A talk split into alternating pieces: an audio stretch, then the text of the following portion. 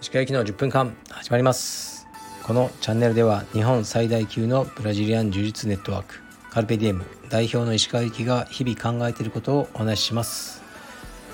こんにちは。皆さんいかがお過ごしでしょうか？東京は台風が来るっていうふうに言われてたけどあ来ない来ないのかな？あんまり風とかはないですね。雨も降らないみたいですね。やたらじめっとはしてます。でも日差しがすごく強いよりは僕は好きですね。今日は免許の更新に行ってこようと思います。一度違反をしてしまったのでずっと守り続けてきたゴールド免許ではなくなってしまいますが行ってこようと思います。でそう相変わらず息子のトレーニングも毎日やっててあと僕のトレーニングもやってますねやはり僕が毎日トレーニングをしている姿をまあ別に見てないですけど姿は直接はあのしてるっていう感じをあの何て言うんですかね彼は見て自分もやることが当たり前になりつつあるのかなと思いますね。でずっと毎日僕もトレーニングしてるんですけどやっぱね年ですねなかなかあの体脂肪は落ちてこないなと思いますね。もう少しギアを上げていく必要があると思いますがやりすぎると体調壊したりするのでその辺はねもうサプリとかをうまく使いながらやろうと思います。で最近はクラスに出てるんですけどえっとねあのまあ、大体あの皆さんについてはいけるんですけどこう V 字腹筋ってありますよね。体を伸ばした状態から曲げて V にする。あれをえっ、ー、とね、まあ、1分半連続でやるみたいなメニューがあったんですね。でやばっと思ったんですよ。僕なんか昔からこの V 字腹筋がもうできないです。できないって意味は、まあ、形としてはできるんですけどすぐにもう腹が激痛になってこうなんか腹筋がですよ。続けらんないんですよ。本当に苦手で。だから避け続けてきたんですね。自分がやっててまあ気持ちの良い腹筋ばかりをやってきたと思いますね。でさだけどクラスだと避けられないのでやったんですけども本当にきつくてきつくて。でも周りの女性とかはもう結構楽にやってて僕はもう最後の方は1回やるごとに悶絶してでまた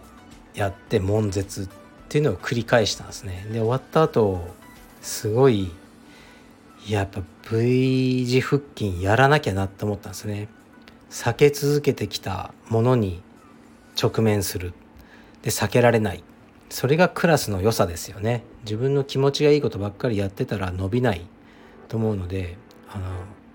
V 字腹筋にまたここで出会えてよかったと思いましたね。だから昨日は自分でトレーニングした後にじゃあ一応100回やってみようってあのやったんですけどなんかむちゃくちゃ腹が痛いですね。今日もすごい筋肉痛になってます。からまあ腰痛の原因とかでよくこう腹筋が弱いとか、ね、バランスがどうとか、まあ、よく言われることなんですよね。でも、まあ、一般的な腹筋は僕はまあ強いし腹直筋の厚さも異常なぐらいあるってよく言われるんですけどやはりこの V 字腹筋はすごく弱いということは何か機能的に僕ねそこに良くないことがあるってことなので逆に嬉しいなと。こんな弱いところを見つけてこれを強化したら、ね、もっと体強くなるんじゃないかとか腰痛にいい影響があるんじゃないかとか勝手に思って毎日これから V 字腹筋をしまくろうと思ってます。だからそういうところは 昨日の話じゃないですけどちょっとポジティブなんですよね。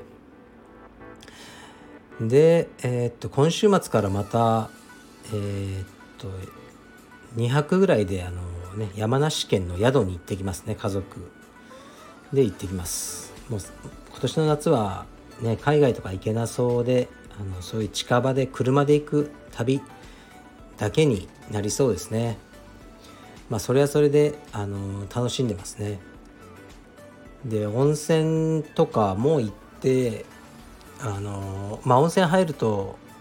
ね女湯の方にまだ入ってるんですね。うちの息子は。なんかパパとは嫌だって言ってママの方に行っちゃうんですけど子供の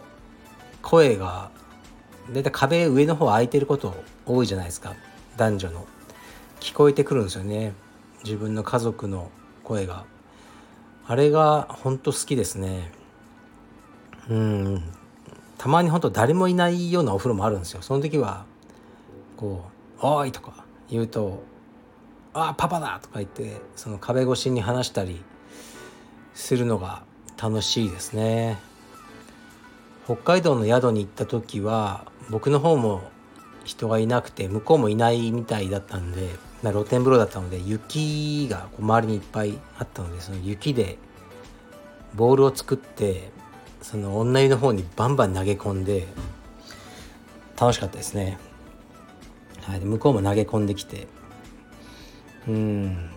ちょっと今好感度上げようとしてないですからね。僕もそういう家族の時間をは結構好きですね。でね最近そのサヌというサブスクの宿のサービスに登録してってますけどこの間行った場所は今夏だからもちろん無理なんですけどどうやら冬はスキーとかをいっぱいやる人がいる場所のようでした。レンタルスキー屋さんとかが、ね、看板がいっぱいあったんで。で僕ずっと今までこうねスキーとかをやってなかったんですね。で理由はその柔術以外のアクティビティで怪我をするわけにはいかんというのがあったんですけど冬もこの宿来たいなと思ってで、ね、せっかくだったらもうスキーやろうかなと思いましたね。息子ともまだ、ね、一緒にできると思うしその、ね、めちゃくちゃうまくはならないだろうけど息子と楽しめるぐらいには僕もスキー多分できると思うんでスキーを始めようと思います。だけどあの、まあ、怖いのでもうプライベートレッスンをあの受けまくろうと思いますね最初。そういうのあるのかどうかわからないですけど受けてある程度上手くなったらまああのねスキー場の端っこぐらいを楽しめるようになったらいいなと思いますね。今のところそんな好きじゃないんですよねああいうのが。もう荷物が多くてあとこう手足が冷たくなったりしてこうもうおしっことかに行きにくそうじゃないですか途中でしたくなっても。手袋を取ったりヘルメット取ったりこうなんか前も開きにくそうでそういうの考えただけでやりたくないんですけどまあでもね家族とみんなで宿に泊まってスキーしてでその後温泉入ったりしたら最高だろうなと思ったのでやろうと思います。はい。生まれ変わります。今年の冬はスキーを始めます。でレターに参ります。えー、っとですね。映画は一期一会のお言葉めちゃくちゃ好きです。たくさんの映画を見てきた石川先生の言葉として刺さりました。自分も失恋した時の映画や当時好きだったこと見た映画。仕事で辛かった時の映画。初めて一人で映画館で見た映画。などなど自分のその時のタイミングで映画が思い出深いものになっています。また本当に面白いと思える映画は年に1から3本ぐらいですがその1から3本のために新しい作品にチャレンジするのも一期一会な感じがします。面白い映画は何回見ても面白いので好きな映画をローテーションすれば外れもなく満足できますがその出会いのために新作にトライしている気がします。分かりづらい文となり申し訳ありません。鹿先生がまた最高の一本と出会いがあることを祈っています。次回の映画界楽しみにしています。はいありがとうございます。そうですね。映画はその時に見た自分の精神状況がすごく影響してしまいますね。その映画の評価に。なかなかフラットな状態で楽しむっていうのはあの難しいですよね。やっぱ自分に似たような経験があったりするとね親近感というかこうリアルに感じるしその辺はやっぱあるでしょうね。だからこの間ね僕が見たポール・トーマス・アンダーソンすごい楽しみにしていたリコリスピザなんですけど少しやっぱねノスタルジー路線なんですよね。こううん70年代のアメリカの感じでやっぱり僕はそこを過ごしてないんだね。こうやっぱアメリカ人の僕ぐらい年齢の人が見たらやっぱりもうビンビンに響く多分描写がいっぱいあるんだろうなと思いましたね。車とかだけでもねすごい良かったですよ。古い車いっぱいもちろんあの走っててやっぱお金あるんでハリウッドとかこれ集めたんだろうなってすごいあのいい車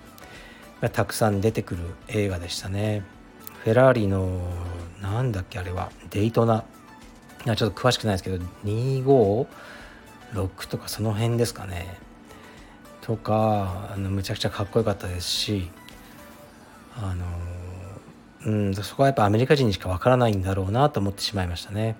でリコリスピザは面白くはないですね。こうエンタメ的には。でも僕は好きだったっていうふうに言ったんですけど、うん、キャストに魅力がありますね。で何て言うかなこの欲望欲望に満ち溢れた主人公なんですけど、ね、これがねなかなかこの欲望の形が何ていうか面白いというか人の欲望ってこういう感じだよなっていうのをあの感じさせてくれる映画でしたね。だから僕のあのうん僕はそういう意味で楽しみましたね。こう欲望の映画ですね。でもあとなんかこう、うん、青春映画っぽい作りをすごくしてるんですけどあえてこうそれなんというかこうわうんあえてクリシェですよね。よくある描写。クリシェを作ることによって皮肉ってるのかなと思えるぐらいのこう青春映画的な描写もありそこはなんかこうやっぱひねくれてる PTA のまあ何ですかね皮肉なのかなとか思いましたけど。はい。あの気になる方は見てみてください。なかなかこうね見た後誰かと見てあの話とかはずっとできる映画だと思いますね。あのシーンの意味ってどうだと思うとか本当に彼彼女のこと好きだったのかなとかそういう話題はずっとねあの尽きることがない映画だと思いますね。はい。じゃあ僕はえー、っと昼にサンマ定食を食べて免許の更新行ってきます。失礼します。